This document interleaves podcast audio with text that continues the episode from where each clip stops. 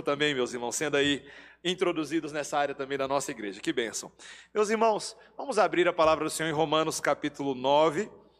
Nós vamos continuar a leitura que já começamos no início do culto. Romanos capítulo 9, agora vou continuar do versículo 14 até o final do capítulo, até o versículo 33. Romanos 9, 14 a 33. Palavra do Senhor inspirada, infalível e inerrante para o seu povo, assim nos diz. Que diremos, pois? Há injustiça da parte de Deus? De modo nenhum. Pois ele diz a Moisés: Terei misericórdia de quem me aprouver ter misericórdia, e compadecer-me-ei de quem me aprouver ter compaixão.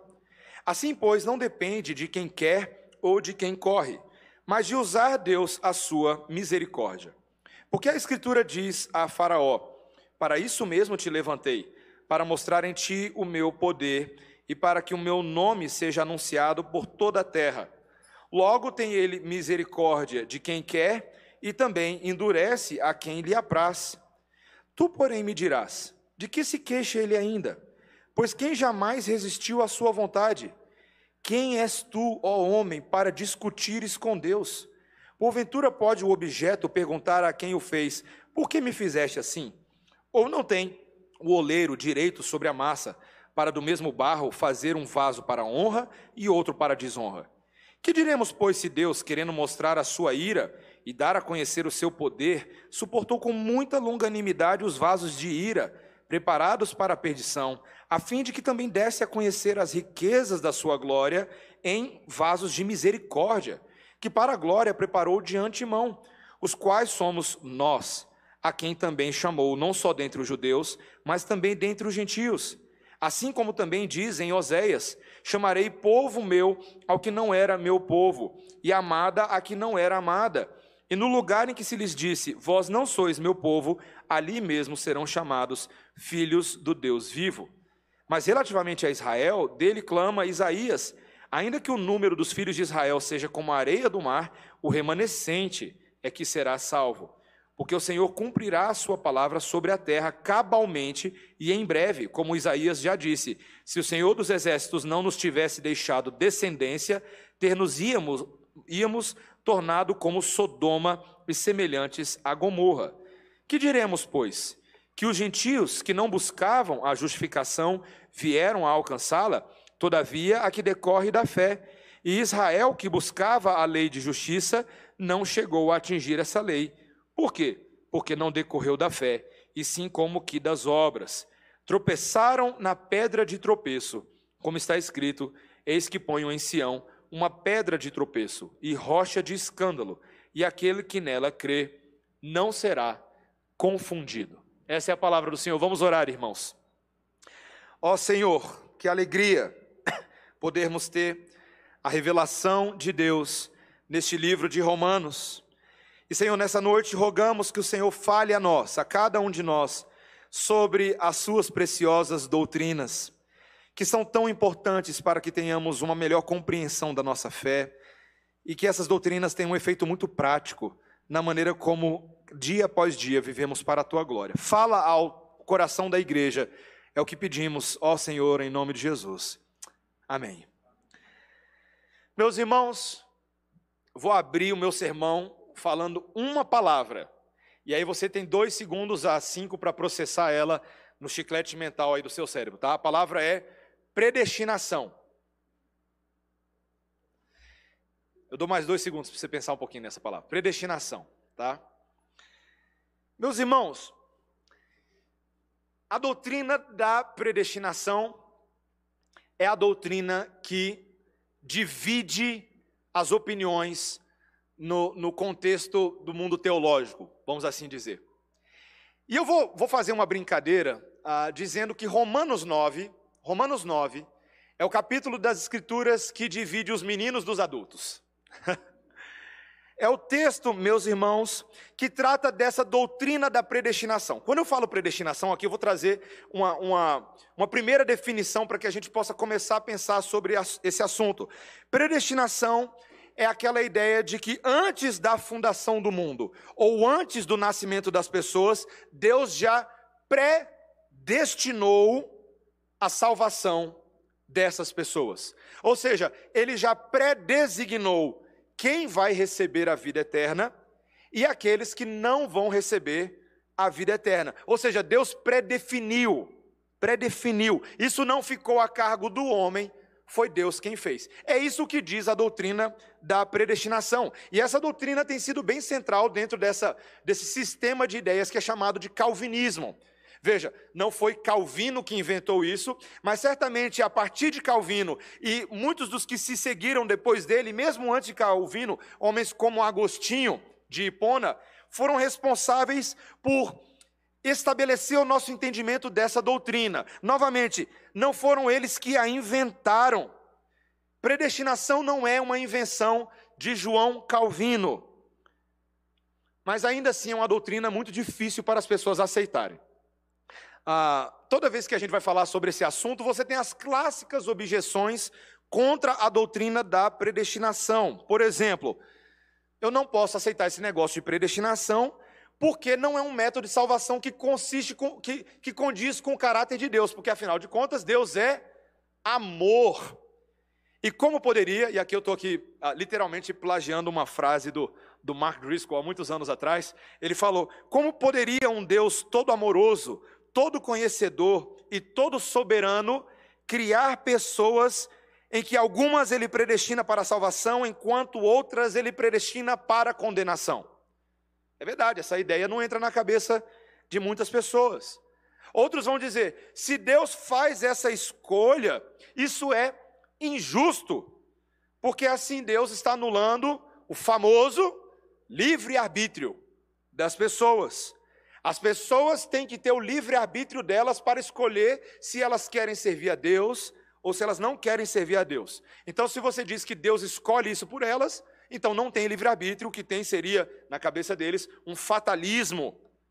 E se é verdade que Deus escolhe pessoas antes, então logo o pastor também não precisa de evangelizar. Porque se Deus já sabe quem vai ser salvo, quem não vai ser salvo, então para que, que eu vou ficar falando de Jesus? Se Deus já sabe quem vai ser salvo, quem não vai ser salvo, para que, que eu vou orar pela conversão das pessoas? Porque afinal de contas, Deus já sabe o que vai acontecer, então eu não preciso fazer nada disso. Meus irmãos, num primeiro momento, todas essas objeções parecem fazer algum sentido. Só que não. Só que não. Sabe por quê? Porque essas objeções humanas levantadas por nós, elas ignoram o que a Bíblia diz sobre o assunto. Uma das grandes premissas do calvinismo não é a doutrina da predestinação, mas, meus irmãos, o calvinismo é o calvinismo e a reforma é a reforma por causa da doutrina das Escrituras. O que é que a Bíblia diz sobre esse assunto? Essa é a pergunta. Essa é a grande pergunta. Não importa o que você pensa sobre predestinação, o que importa é o que Deus diz sobre esse assunto. Você está disposto a entender e saber o que é que Deus diz sobre esse assunto? Porque Romanos 9, meus irmãos, é, é o capítulo da Bíblia que talvez, talvez, melhor sintetize a lógica desse assunto. E para você poder entender a lógica desse assunto, você precisa, junto comigo hoje à noite, fazer uma exegese e a gente entender o argumento de Paulo para entender por que Deus age dessa maneira. E ao entender, eu espero que ao término do sermão você possa conhecer mais profundamente ao Deus que você diz que adora e às vezes a gente não entende muito bem como ele funciona. E a pergunta que eu te faço é: você quer realmente conhecer quem Deus é? Como ele age? Porque o texto de hoje fala sobre isso. Nós temos aqui nesse texto hoje a visão por trás ali dos bastidores, por trás da cortina, sobre como as pessoas são salvas ao longo da história. Então, meus irmãos, o meu sermão de hoje tem seis pontos. Vamos lá? Amarra o cinto aí, tá? Não fecha a Bíblia em hipótese alguma, porque a gente vai estar no texto o tempo todo, tá? Se você tem uma Bíblia física e uma canetinha, vai sublinhando, vai anotando, vai estudando. Se a sua Bíblia é digital, marca lá ó, palavras, porque o texto de hoje precisa ser entendido com clareza. E eu prometo tentar fazer de tudo para não cansá-lo, não enfadá-lo, mas que a gente possa entender essa doutrina. Então, primeira coisa, meus irmãos, nos versículos 1 a 5 a gente vai ver um pouco sobre a questão da tradição religiosa. A tradição religiosa não garante salvação de ninguém. A gente acabou de terminar o capítulo 8 de Romanos. No capítulo 8 de Romanos, Paulo pintou aquele belíssimo quadro do Evangelho, lembra? Se Deus é por nós, quem será contra nós? Deus não poupou o seu próprio filho, antes por todos nós o entregou. Quem nos separará do amor de Cristo? Vai ser céus, inferno, altura, nada poderá nos separar. Aí você termina aquele capítulo 8 e fala assim: mas que delícia esse negócio, né? É muito bom. Só tem um problema. Paulo agora vai lidar com pessoas que ouvem essas coisas e não acreditam os seus próprios irmãos israelitas. A gente vai ver aí nos versículos 1 a 5 que Paulo agora começa a expressar a dor do seu coração, porque tem um grupo de pessoas que deveria entender tudo isso melhor do que os outros, mas não entendem. Veja o que ele diz no versículo 1 e 2. Digo a verdade em Cristo, não minto, testemunhando comigo no Espírito Santo a minha própria consciência. Tenho grande tristeza e incessante dor no coração. Por quê, meus irmãos? Porque os próprios israelitas não creem no Evangelho. E, e isso para Paulo não faz nenhum sentido, porque os israelitas, os judeus, deveriam ser os primeiros a entender essas coisas. Por quê? Olha o que ele diz no versículo 4. São israelitas, ou seja, pertence-lhes a adoção. Ah, o que é a adoção aqui? Vamos lembrar. Eles foram um povo que foi escolhido por Deus lá atrás. Quando ninguém era povo de Deus, Deus escolheu um povo para si. Ele escolheu um cabrinha chamado Abraão e falou: Esse Abraão agora vai ser o pai de uma nação de pessoas que eu estou escolhendo, certo? A eles pertence, aí ele diz também, a glória. Eles viram a glória de Deus se manifestar ao longo de toda a sua história. Deus tem se relacionado com eles pessoalmente. A eles pertence as alianças, pertence a lei, a legislação. Você lembra? Todo o Antigo Testamento fala da lei de Deus, pertence a eles o culto, as promessas. Olha o versículo 5: deles são os patriarcas. Gente, todos os patriarcas estavam na linhagem de Israel. Você lembra do nome aí? Abraão, Isaac, Jacó, certo? Davi, Moisés, tantos patriarcas. O que mais? E deles descende também o Cristo, segundo a carne. Ou seja, da própria linhagem desses judeus, o Messias veio, mas ele veio para os seus e os seus não o receberam. É disso que Paulo está falando. Como é possível um povo que historicamente tem todos os recursos para crer em Deus, no Messias, no Evangelho, e eles não creem em Deus, não creem no Messias, não creem no Evangelho. E aqui Paulo está rasgando o coração, meus irmãos, no versículo 3, ele diz que ele está disposto a perder, a, estaria disposto, hipoteticamente, a perder a sua própria salvação por, por amor deles. Veja, versículo 3: Eu mesmo desejaria ser anátema, separado de Cristo, por amor dos meus irmãos, meus compatriotas. Se eu pudesse, em outras palavras, se eu pudesse pegar a minha salvação e dar para eles se salvarem, eu faria isso. Pensa, a dor no coração de Paulo. Meus irmãos, esse texto está deixando muito claro para a gente uma verdade universal. Tradição religiosa por tradição religiosa não salva ninguém. Uma pessoa pode ter um, um berço na igreja. Eu lembro uma vez conversando ah, de uma família que falava, que se gabava muito de que todos os seus filhos e seus netos, todos tinham nascido na igreja, a ponto de, no berçário da igreja, os becinhos que tinham no berçário tinham os nomes dos netinhos dessa família. E a gente ria, mas era um riso, era um riso trágico, porque muitos daqueles netinhos cresceram e não estavam mais na igreja. Por que que isso acontece? Porque, meus irmãos, tradição por si só não é suficiente para salvar ninguém. Essa foi a grande briga na reforma protestante que levou ao embate de homens como Martinho Lutero, João Calvino, Zwinglio, Busser, Melanchthon e tantos outros, porque a Igreja Católica elevava naquela época a tradição dizendo: se alguém se agarrar à tradição da Igreja Católica, essa tradição por si, ela tem poder de conduzi-lo ao céu. Como se a tradição religiosa estivesse em pé de igualdade com a verdade de Deus, mas ela não está. A tradição religiosa não salva ninguém. O que salva, meus irmãos, é a fé em Cristo Jesus. Então, aqui, meus irmãos, é, a gente está começando a entender, eu quero, eu quero mostrar isso para você. Por que, que o estudo da predestinação é inevitável? Porque a gente tem que considerar a situação de todas as pessoas que já ouviram a pregação do Evangelho, sabem os argumentos, têm os recursos, já leram os livros, mas não se convertem. Porque não tem essas pessoas? Meus irmãos, nos dias de Jesus, ele mostrou milagre na cara dos fariseus. E os fariseus tinham coragem de dizer: Ah, você está fazendo isso aí pelo poder de Beuzebu. Da onde você tirou isso? Você percebe? Você percebe que tem algo a mais. Então, meus irmãos, a primeira coisa, eu já quero confrontar você aqui hoje à noite, tá? É que tradição religiosa, por mais que ela tenha benefícios, ela por si só não é responsável pela salvação de ninguém. E Paulo estava chegando a essa conclusão com relação aos israelitas.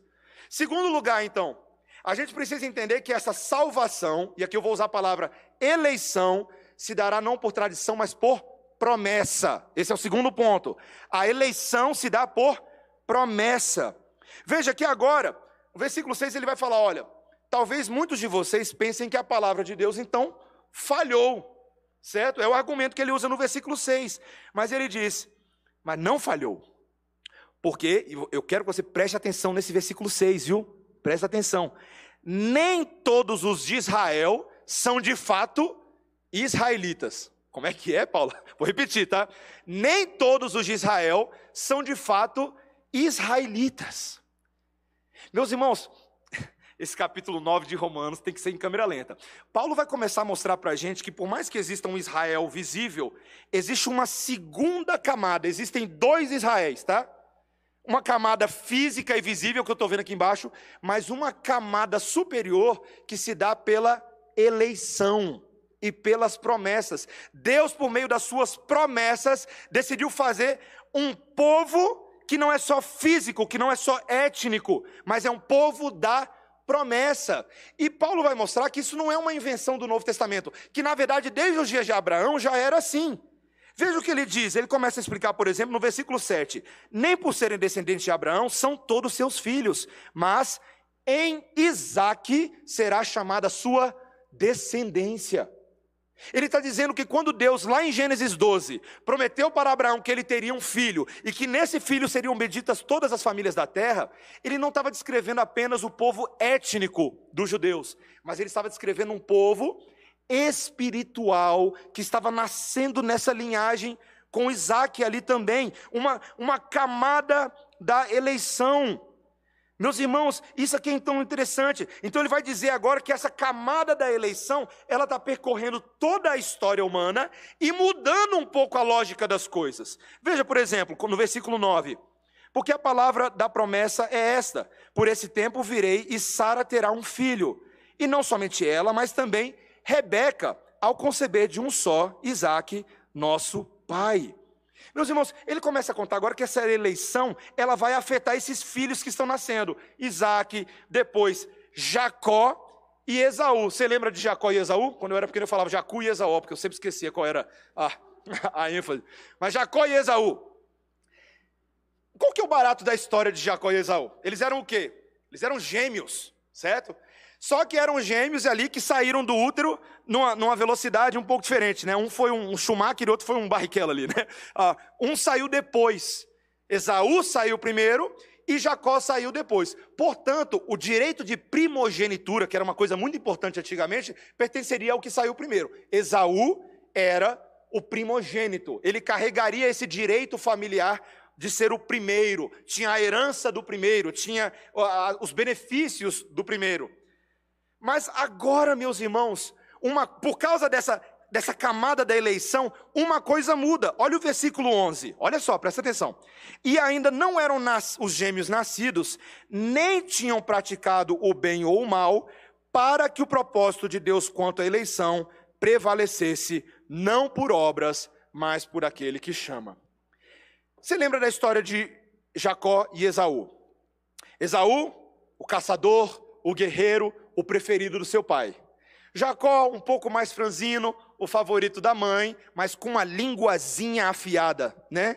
E houve ali uma, uma trama, certo? Jacó tentou usurpar o direito de primogenitura do seu irmão, ah, vendendo, que Esaú vendeu por um prato de lentilha lá, que Rebeca e, e Jacó prepararam. Estava com fome quando voltou. Mas ao mesmo tempo, Jacó foi lá e enganou seu próprio pai, se fazendo passar por Esaú, colocando pelos no braço, lembra?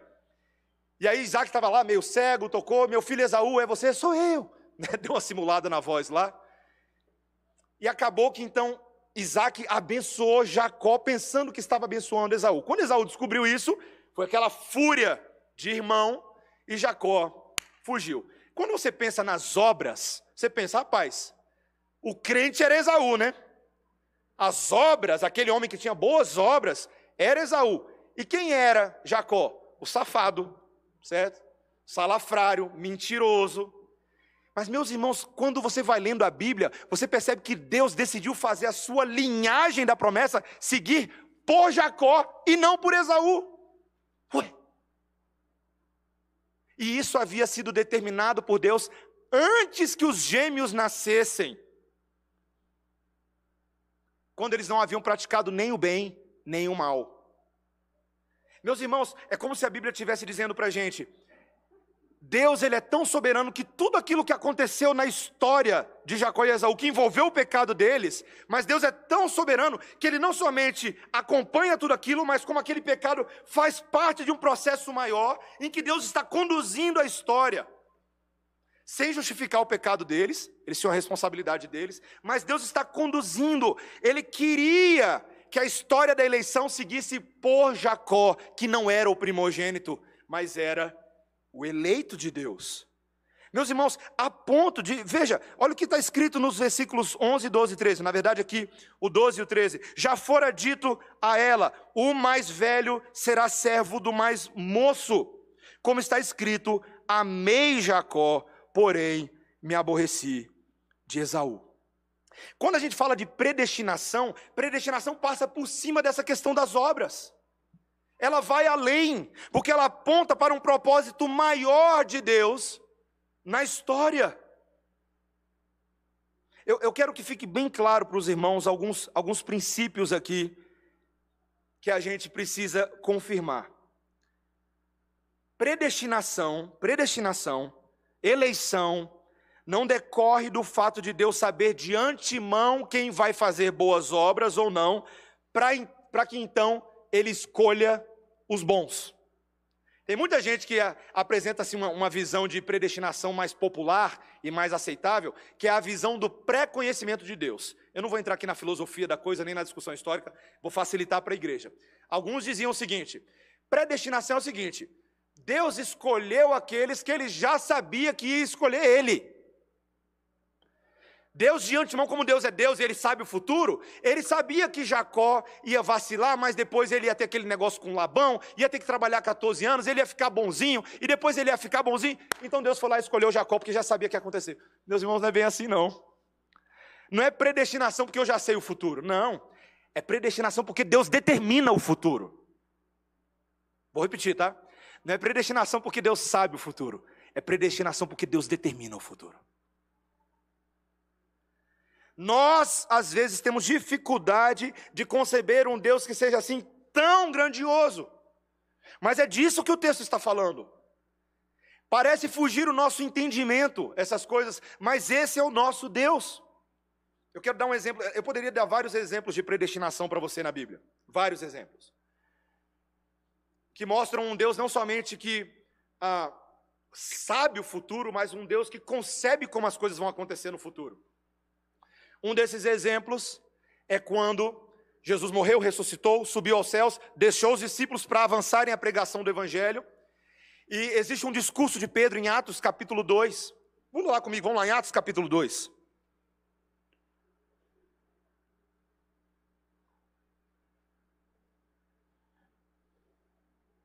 Quero que você veja ali um pouco mais, na altura do, do versículo 21.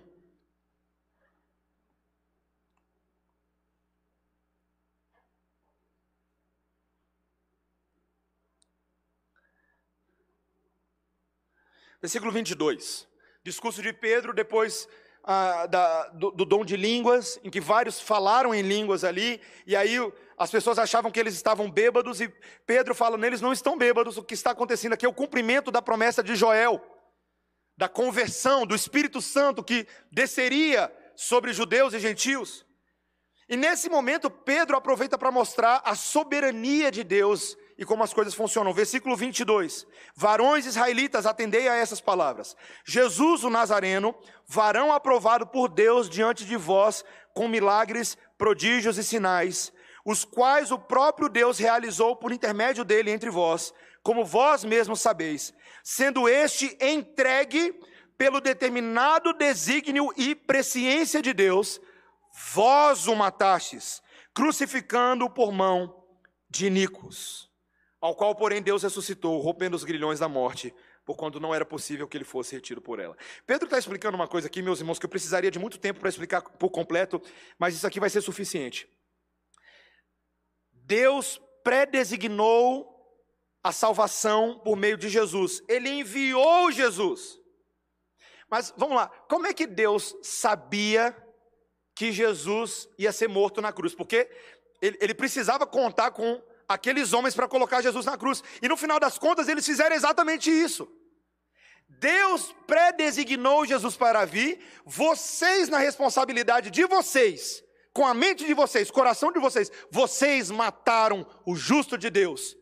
E ao fazer isso, vocês estavam cumprindo exatamente o que Deus havia predeterminado.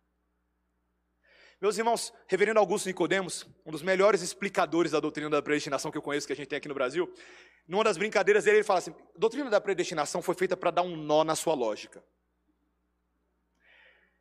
Foi feita para dar um nó. Porque ela afirma que simultaneamente Deus é 100% soberano sobre todas as coisas, enquanto você é 100% responsável pelas suas ações, e essas duas coisas não se anulam. Elas não se anulam. Deus faz tudo cooperar perfeitamente, ainda que você seja 100% responsável pelo que você faz. Pula aí para Atos capítulo 13. Quero mostrar um detalhezinho para vocês. A gente tem ali uma situação em que os apóstolos haviam pregado, Paulo e Barnabé, vai ali para o versículo 44. No sábado seguinte, afluiu quase toda a cidade para ouvir a palavra de Deus, mas os judeus, vendo as multidões, tomaram-se de inveja e blasfemando, contradiziam o que Paulo falava. Então Paulo e Barnabé, falando ousadamente, disseram: Cumpria que a vós outros, em primeiro lugar, fosse pregada a palavra de Deus. Mas posto que a rejeitais e a vós mesmos vos julgais indignos da vida eterna, Eis que aí nos voltamos, nos volvemos para os gentios, porque o Senhor assim nolo determinou. Eu te constituí para a luz dos gentios, a fim de que sejas para a salvação até os confins da terra. Agora olha o versículo 48. Os gentios, ouvindo isso, regozijavam-se e glorificavam a palavra do Senhor e creram todos os que haviam sido destinados para a vida eterna. Quem foi que creu pela pregação que Paulo e Barnabé fizeram? Os que haviam sido predestinados por Deus para serem salvos. Meus irmãos, você e eu podemos não gostar da doutrina da predestinação, se fosse o caso, mas não importa, ela existe mesmo assim. Deus é poderoso nesse nível, Ele é capaz de fazer isso. Existe uma linhagem da eleição, uma linhagem da promessa que não está restrita a lugares, a momentos, mas às promessas de Deus de fazer as coisas do jeito dele. E mais, aqui agora volta para Romanos capítulo 9, que a gente vai ficar em Romanos 9 agora.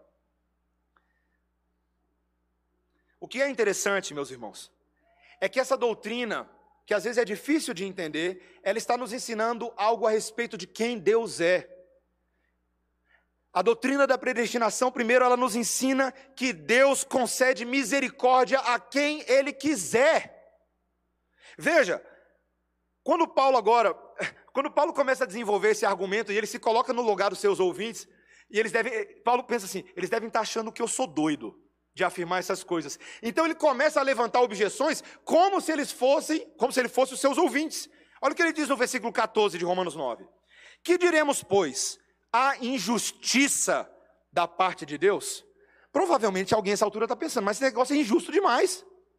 Ué, qual foi a culpa de Jacó? Qual foi, ou qual foi a culpa de Esaú? Qual foi o benefício de Jacó? Meus irmãos, esse não é o ponto. Paulo responde no versículo 14: De modo nenhum, versículo 15, pois ele diz a Moisés: Terei misericórdia de quem me aprouver ter misericórdia, e compadecer-me-ei de quem me aprouver ter compaixão.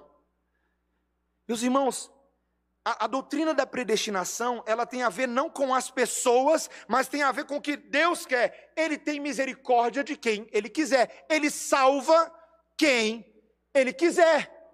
Ponto.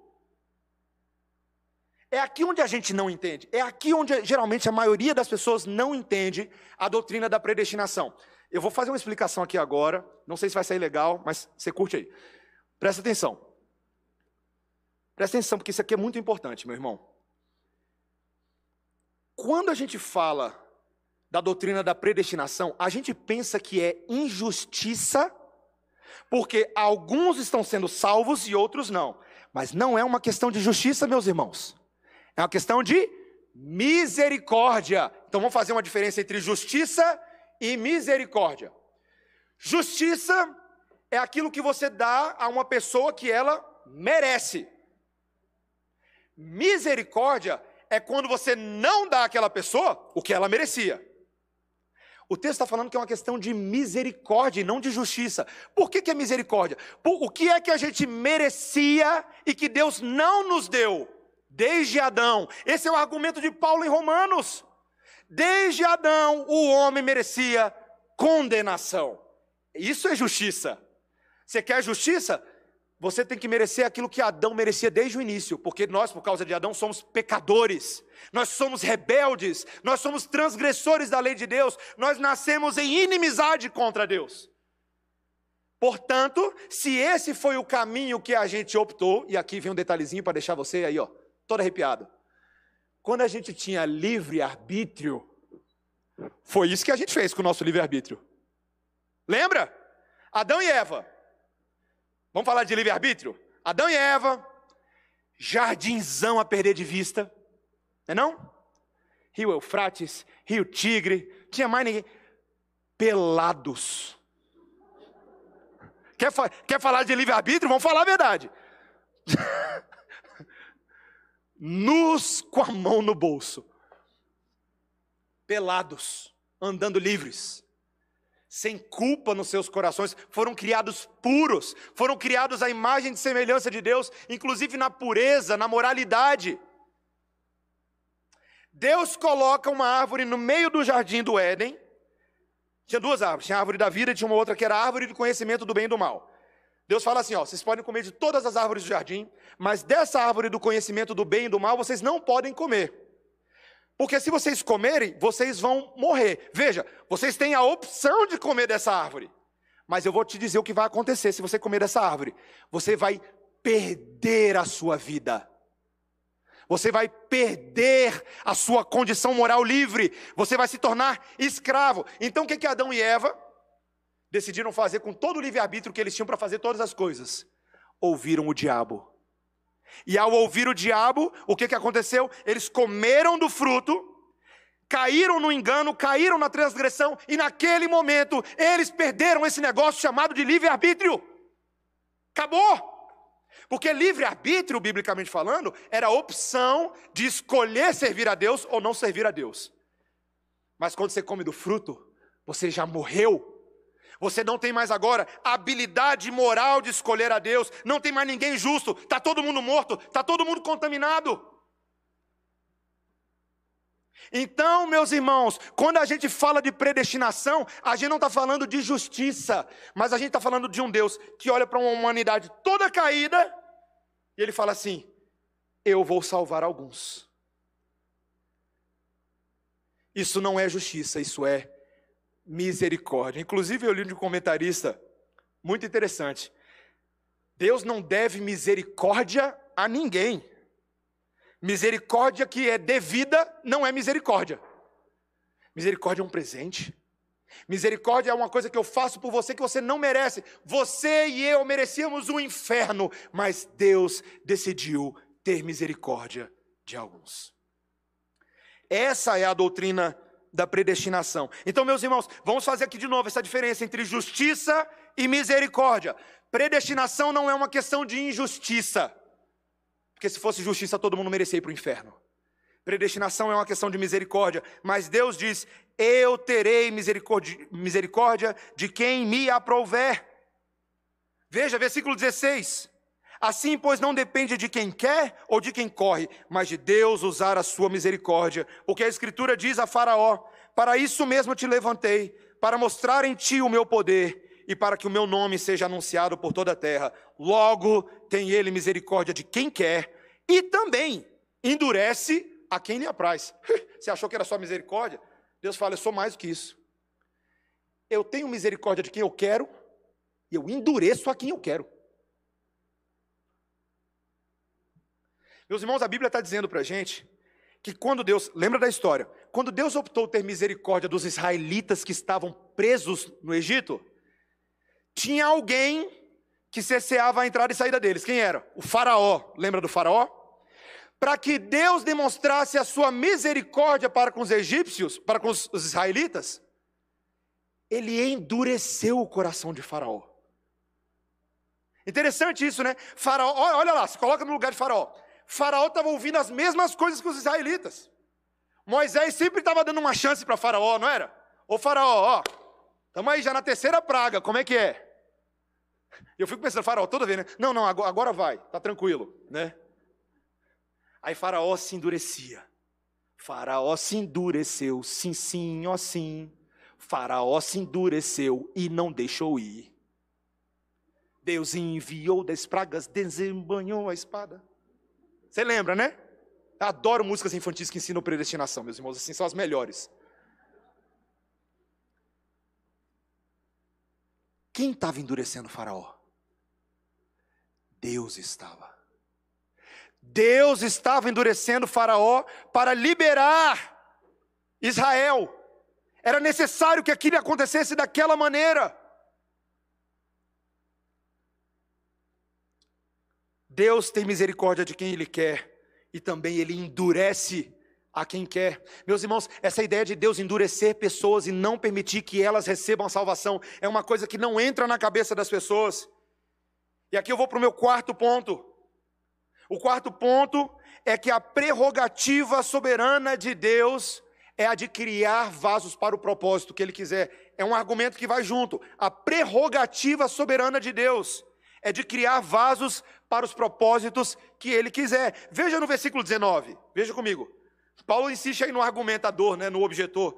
Tu, porém, me dirás, de que se queixa ele ainda? É como se Paulo, é como se Paulo estivesse falando, meus irmãos, de uma conversa e, e alguém falando assim, mas Paulo não aceita um negócio desse de jeito nenhum, Paulo. Esse não é o Deus que eu adoro. Esse não é o Deus que eu creio, Paulo. Você está inventando coisa, Paulo. Deus não pode ser assim. E Paulo mostrando a Bíblia, hein? Mostrando a Bíblia. Bíblia e Bíblia. Não, mas Paulo, mas Paulo eu não aceito. E aí, de repente, meus irmãos, no argumento, Paulo parece que se cansa. A falar, ah, é, você não aceita? Você não está querendo aceitar, você vai ficar de mimimi? Se eu quisesse mimimi, eu comprava um gato gago.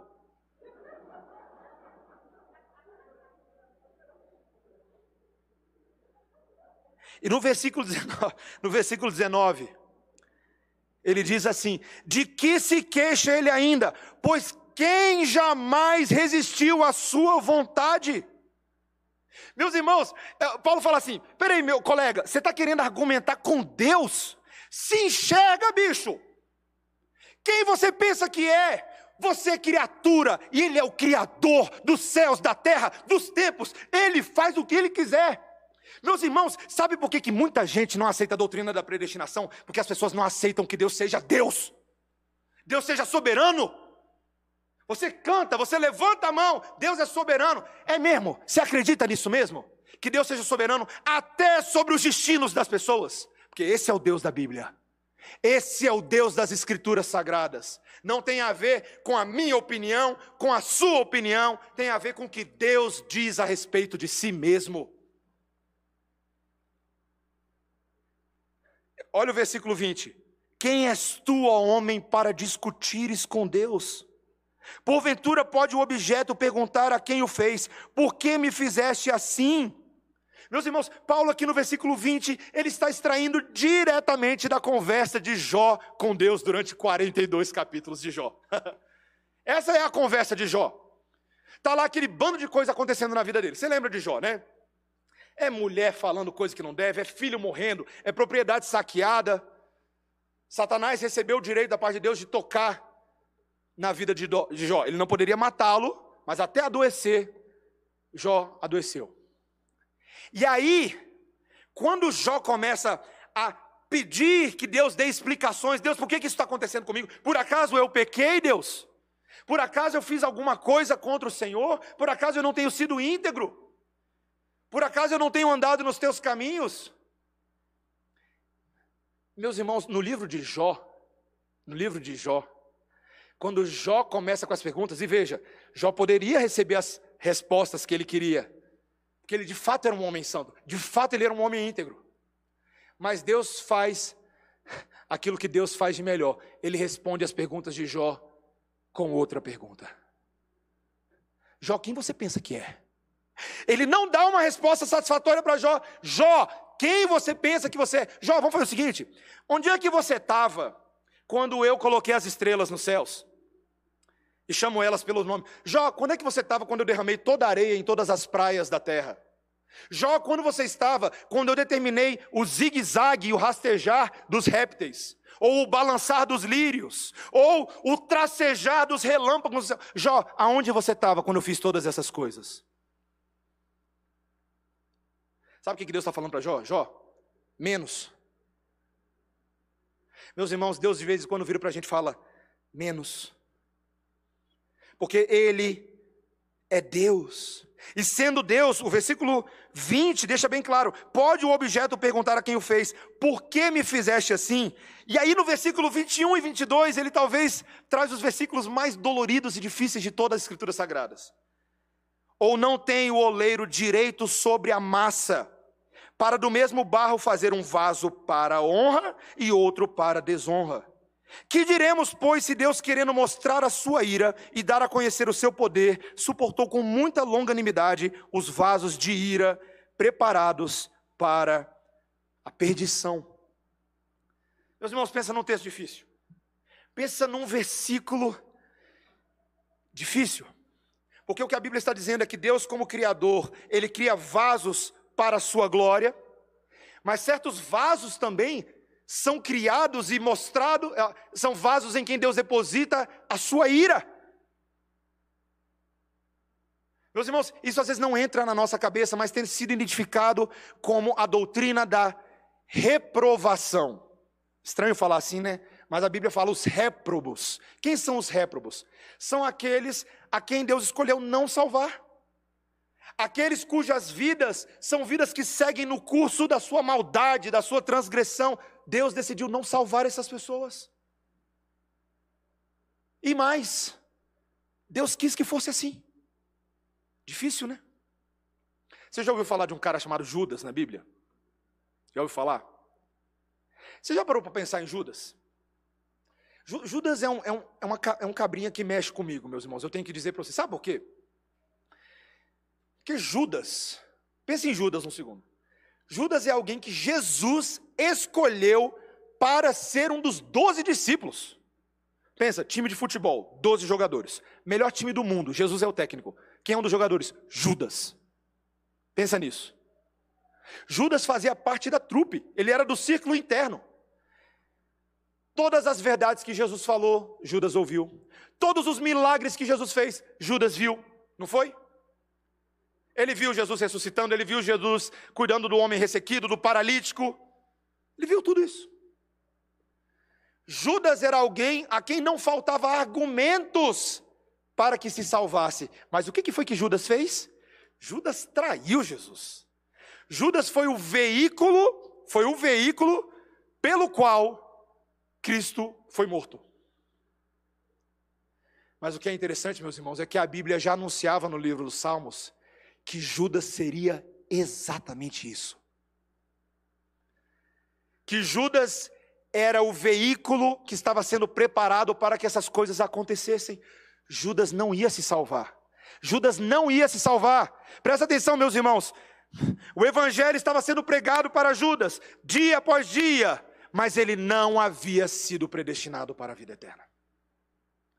Judas era o filho da perdição. Às vezes isso não entra na nossa cabeça, meus irmãos. Mas a gente precisa entender aqui de que existe um desígnio, um propósito invisível de Deus. Os vasos de ira são aqueles vasos que Deus deixa seguir o seu curso, são os réprobos, são aqueles que não aceitam a Deus. E aqueles que aceitam a Deus só aceitam porque Deus os predestinou para a vida eterna. E é por isso que nós temos. Meu, meu irmão, minha irmã, eu sei que até esse momento você está pensando assim, rapaz, mas esse negócio é pesado. Porque eu não, eu não, talvez eu não pensasse que Deus era assim tão soberano. Mas meu irmão, minha irmã, hoje à noite, eu quero mostrar para você que tudo isso acontece não por causa do versículo 22, mas por causa do versículo 23 em diante. Do 23. O ponto é o amor predestinatório de Deus. Veja, Volta um pouquinho, olha o 22. Ele fala: Que diremos, pois, se Deus, querendo mostrar a sua ira e dar a conhecer o seu poder, suportou com muita longanimidade os vasos de ira preparados para a petição? Mas olha o 23. A fim de que também desse a conhecer as riquezas da sua glória em vasos de misericórdia, que para a glória preparou de antemão, os quais somos nós, a quem também chamou não só dentre os judeus, mas também dentre os gentios.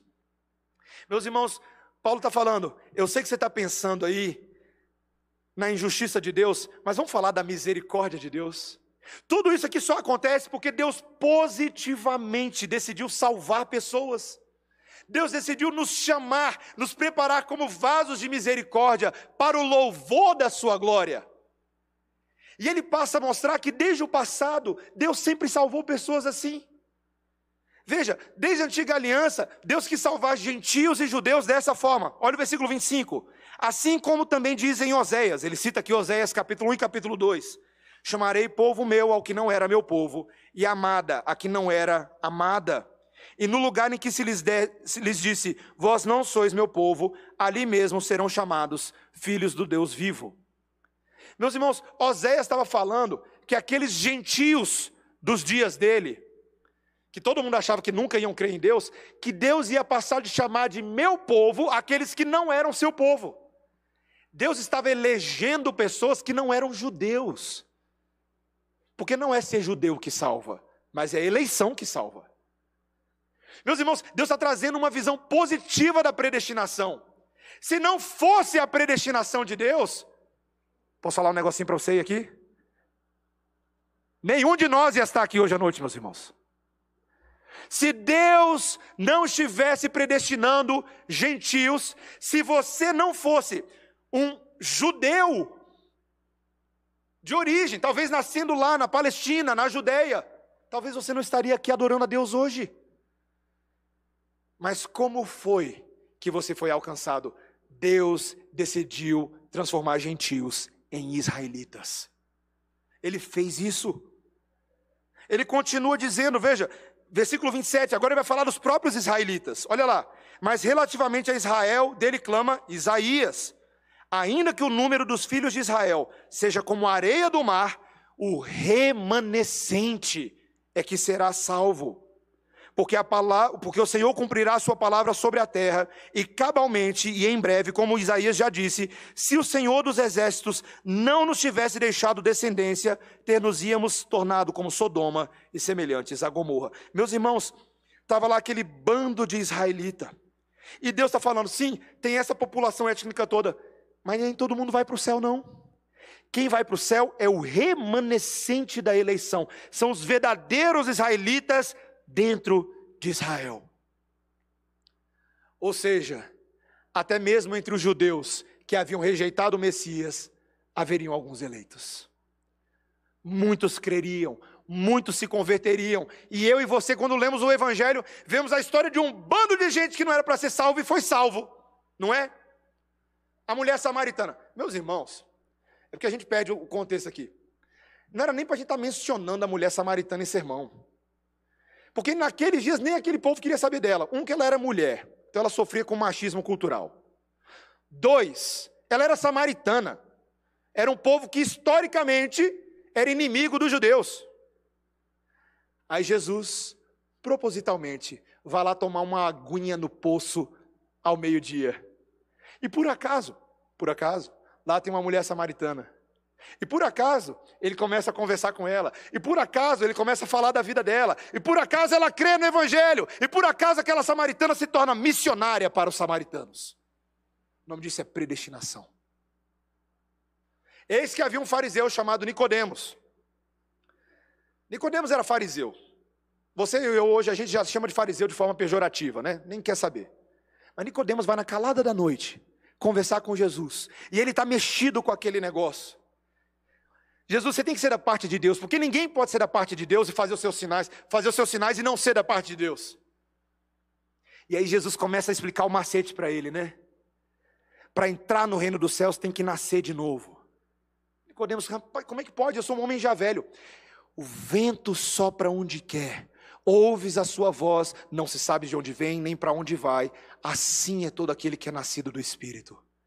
Jesus vai soprando, Deus vai soprando o seu vento e vai convertendo pessoas nos lugares mais inesperados.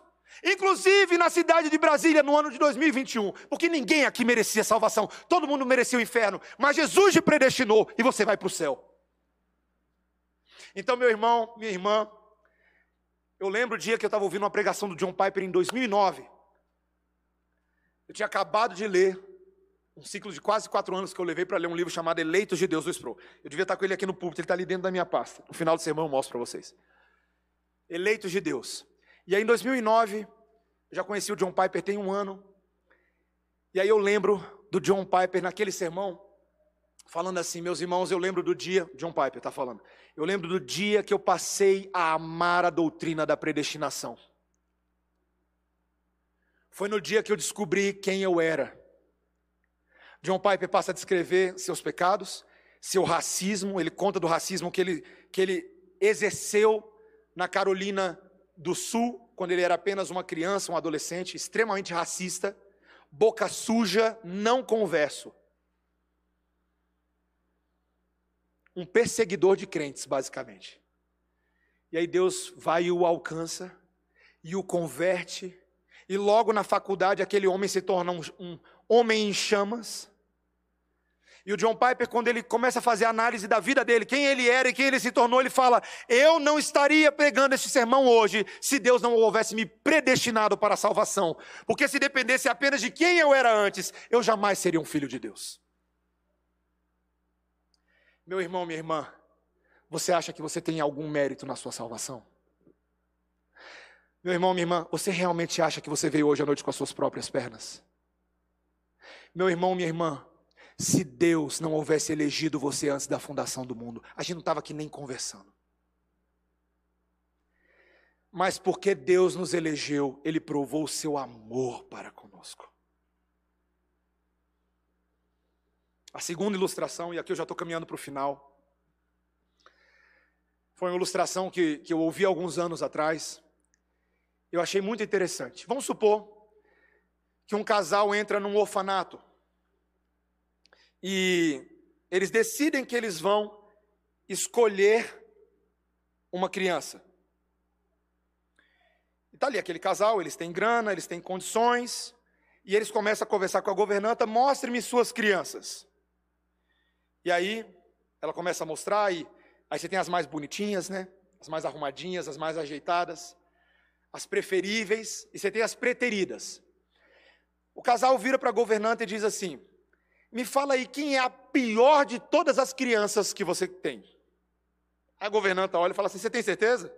É, sim, eu quero a pior. A que dá mais trabalho, a que xinga, a que mete dedo no olho dos outros, a que rouba, a que picha dentro do, do orfanato. A que vem com problemas familiares. Mostra. Ela falou: Bom, já que você quer, vamos lá. E aí ela mostra. Ela mostra aquela criança que ninguém gostaria de pegar. E o casal vira e fala: Nós queremos ela. Presta atenção, tá? Nós queremos ela. Essa governanta fala: Ué, por que, que vocês querem ela? E o casal vira para ela e fala assim: Eu não lhe devo nenhuma explicação. Nós queremos ela. Ela, ok. Ela pega essa criança. Agora coloque-se no lugar da criança. Todas as crianças daquele orfanato sabem que ser escolhido não é uma questão de justiça, porque o casal não tem obrigação de pegar ninguém. Ninguém. Todos ali seriam órfãos pelo resto da sua vida, não é verdade? Mas quando o casal decide escolher alguém, certamente aquela que foi escolhida é extremamente privilegiada e amada. Não é uma questão de justiça, é uma questão de ser alvo de uma misericórdia, de um amor inexplicável. Eu não merecia isso, mas Deus entrou no orfanato da minha vida e me escolheu. Só que Ele não só me escolheu, Ele escolheu toda essa galera aqui, e aqui está na Semear, na Planalto, na Esperança, na Capital, nas Batistas, nas Assembleias, na Metodista, em Brasília, no Espírito Santo, em São Paulo. Deus tem muitos filhos da eleição. Muitos filhos. E você que foi adotado por Deus, você pergunta: Deus, por quê? Por que eu? Porque eu me conheço e eu não tenho nada que eu faça, que eu possa te dar uma chave de braço para falar: me escolha. Minhas obras são pífias, minha boca é suja, meus pensamentos são impuros. Por que eu, Senhor? E Deus vira para você e fala assim: Eu não te devo explicação nenhuma. Só aceita que eu te amei e ponto final. Meus irmãos, quando a gente entende isso, a gente entende a predestinação e a gente ama a predestinação. Ela é uma doutrina difícil, ela é uma doutrina que não encaixa na nossa cabeça, mas ela é real, ela é verdadeira. E o texto termina com uma última pergunta. A última pergunta é o versículo 30. Que diremos, pois? Que os gentios que não buscavam a justificação vieram alcançá-la, todavia a que decorre da fé.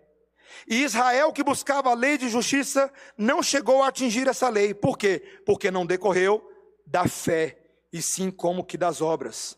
Tropeçaram na pedra de tropeço, como está escrito: Eis que ponho em Sião uma pedra de tropeço e rocha de escândalo, e aquele que nela crê não será confundido.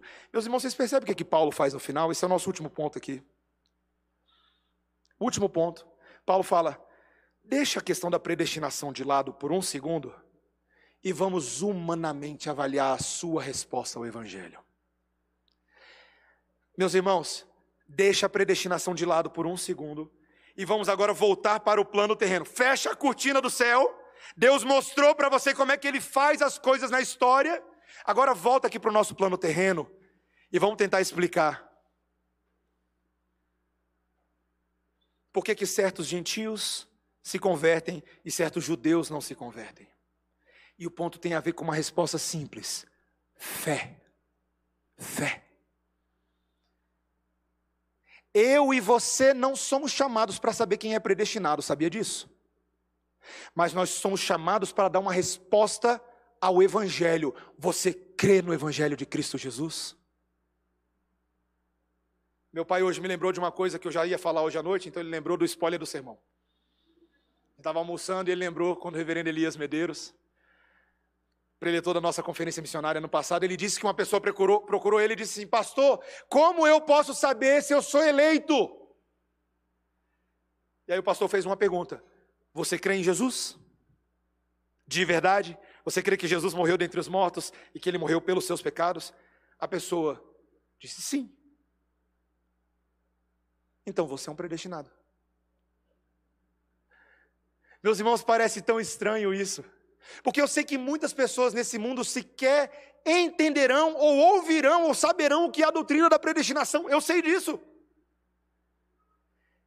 E eu estou aqui falando até mesmo dos nossos milhões de irmãos arminianos, tá? Ah, eles têm que lidar com essa questão do Armínio aí. Mas falemos deles, falemos desses que não entendem, que não sabem, que não entendem como funciona esse mecanismo da predestinação, mas que quando ouvem a pregação do Evangelho, creem em Cristo Jesus. Porque é disso que Paulo está falando, isso importa, isso importa. Então, imagine, tá? Essa aqui é a cena final do meu sermão. Você tem essa porta no céu, imagina que isso aqui é a porta do céu. E ela está fazendo um convite: creia em Jesus, creia no Evangelho, creia na morte expiatória do Filho de Deus. E essas pessoas que não entendem de predestinação, não entendem, mas creem no Evangelho. Elas falam: Eu creio, é isso que eu quero para a minha vida. Eu me arrependo dos meus pecados, eu deposito minha confiança no Senhor.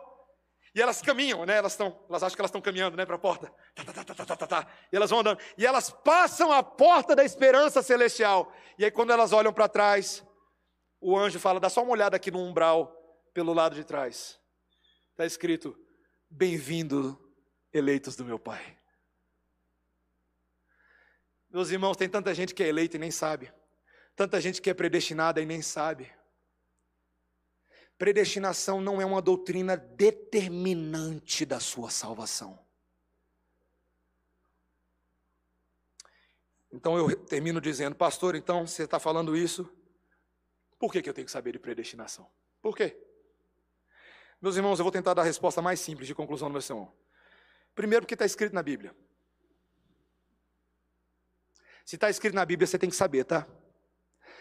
Ah, não gosto de predestinação. Problema seu, está escrito na Bíblia, então você tem que estudar. Segundo, porque ela nos mostra exatamente a grandeza de Deus em interferir até na salvação dos homens. Então você precisa saber dela. Deus é soberano nesse nível. Terceiro, ela nos faz descansar aliviados em Deus. Descansar não é para você ficar afoito, ah, é predestinado, não é predestinado. Ah, eu não sei se minha família, se meu pai é predestinado. Meu irmão, você não tem que tentar responder essa pergunta, você tem que pregar o Evangelho. Porque você não sabe quem é predestinado, mas Deus sabe. Então, quando você prega o Evangelho, Ele traz os seus eleitos. Ah, Deus, eu preguei tanto para o meu pai, mas ele não converteu. É, não converteu ainda. Ele pode converter amanhã. Então, meus irmãos, a predestinação não anula a evangelização. A predestinação não anula a oração pelos convertidos, pelo contrário, a oração e a evangelização são os caminhos pelos quais Deus traz as suas ovelhas para dentro do aprisco.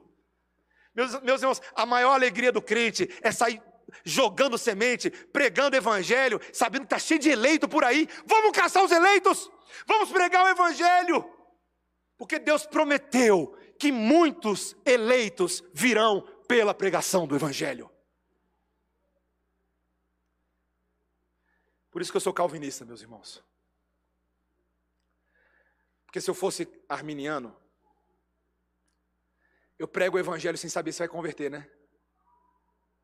Depende do seu argumento, da sua capacidade, da sua habilidade de persuasão para tentar fazer a mudança do livre arbítrio da pessoa. Meus irmãos, é trabalho demais, meus irmãos.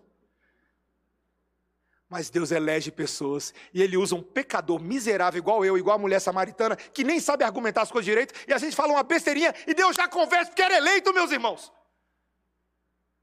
Então, ser calvinista no fim das contas, ainda que não seja determinante para a salvação, mas ajuda muito a nossa vida aqui na terra. E eu espero que você leve a sério essa doutrina da predestinação. Como saber se você é predestinado? Se você crê em Jesus para sua salvação e se você tem vivido para Ele, você é um eleito. Não fique questionando sua salvação. Não é a sua luta contra o pecado, não é nada disso. Creia em Jesus. Creia em Jesus. Deixa Deus resolver essa questão da eleição. Deixa com Ele isso. Não se preocupe em determinar quem é ou não é. Pregue o Evangelho. Deus prometeu que Ele vai fazer a obra dele, porque Ele que é Deus, nós somos apenas vasos na mão do oleiro. Amém? Vamos orar, meus irmãos. Senhor Deus, ó Senhor, às vezes é tão difícil para a gente entender a grandeza de tudo isso que é falado na Bíblia. A predestinação nos lembra que nenhum de nós são, nenhum de nós é mais valioso do que o outro. Nós não somos escolhidos porque temos mais mérito, mais berço de ouro, mais tradição religiosa. Pelo contrário, Senhor. Nós somos terríveis pecadores que nunca mereceriam a salvação. Mas Deus entrou no orfanato desse mundo e escolheu para si tanta gente ruim, porque Ele nos amou. E às vezes esse amor é difícil de entender, mas mesmo assim é um amor real, verdadeiro e concreto. Senhor, obrigado por nos escolher. Não queremos ser ingratos pela nossa eleição, pelo contrário, queremos te render louvor, porque aprove ao Senhor, na sua grande misericórdia, nos escolher. Obrigado, Senhor, obrigado por nos salvar. Senhor, ajuda-nos a não termos um olhar arrogante para com outras pessoas. Não é por saber essa doutrina que somos melhor do que absolutamente ninguém, Senhor. Não há direito em nós de rebaixarmos qualquer pessoa que não creia exatamente nessa doutrina como nós cremos, porque a salvação depende apenas da cruz. Senhor, leva-nos a uma postura de humildade, para que à medida que explicamos essa doutrina para outros, o façamos a partir de uma perspectiva de humildade, Senhor. Porque está na palavra de Deus, nós devemos explicar, mas que façamos como aqueles que foram alvos de tão grande amor, e não como soberbos e arrogantes. Senhor, ajuda-nos a amar os perdidos. E ao fazer isso, ao amar, ao pregar, ao trazê-los, sermos coparticipantes na seara do Senhor, que está salvando tantos, tantos eleitos. Senhor, nós te pedimos que o Senhor nos ajude a amar essa doutrina, porque o Senhor ama essa doutrina e ela faz parte do teu caráter e dos teus atributos. Em nome de Jesus. Amém. Vamos ficar de pé, meus irmãos, vamos cantar ao Senhor.